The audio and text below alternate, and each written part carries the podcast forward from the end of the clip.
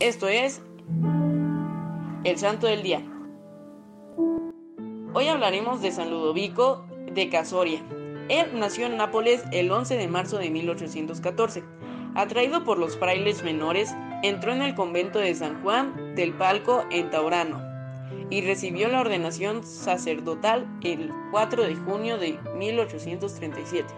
En 1847, mientras oraba, el Señor le indicó el nuevo camino que debía recorrer al servicio de los pobres y a los enfermos. A ellos dedicó sus primeros cuidados en su celda del convento de San Pedro en Aram, Nápoles. Montó una farmacia para los frailes enfermos. Más tarde adquirió una quinta, la cual se llamó Palma, donde creó una enfermería para los frailes.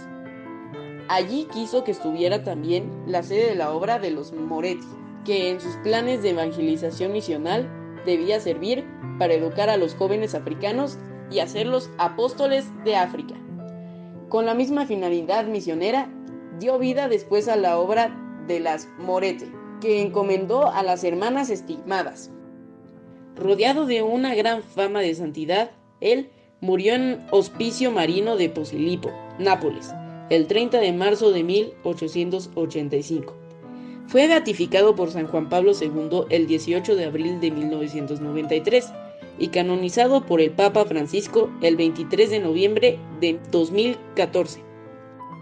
Yo te invito a que como San Ludovico te entregues a los enfermos y estés lleno de amor. También que hagas una obra inmensa por Dios, como San Ludovico lo hizo. San Ludovico ruega por nosotros. Servidores Amoris Christi, Movimiento Amoris Mater. Haz todo con amor.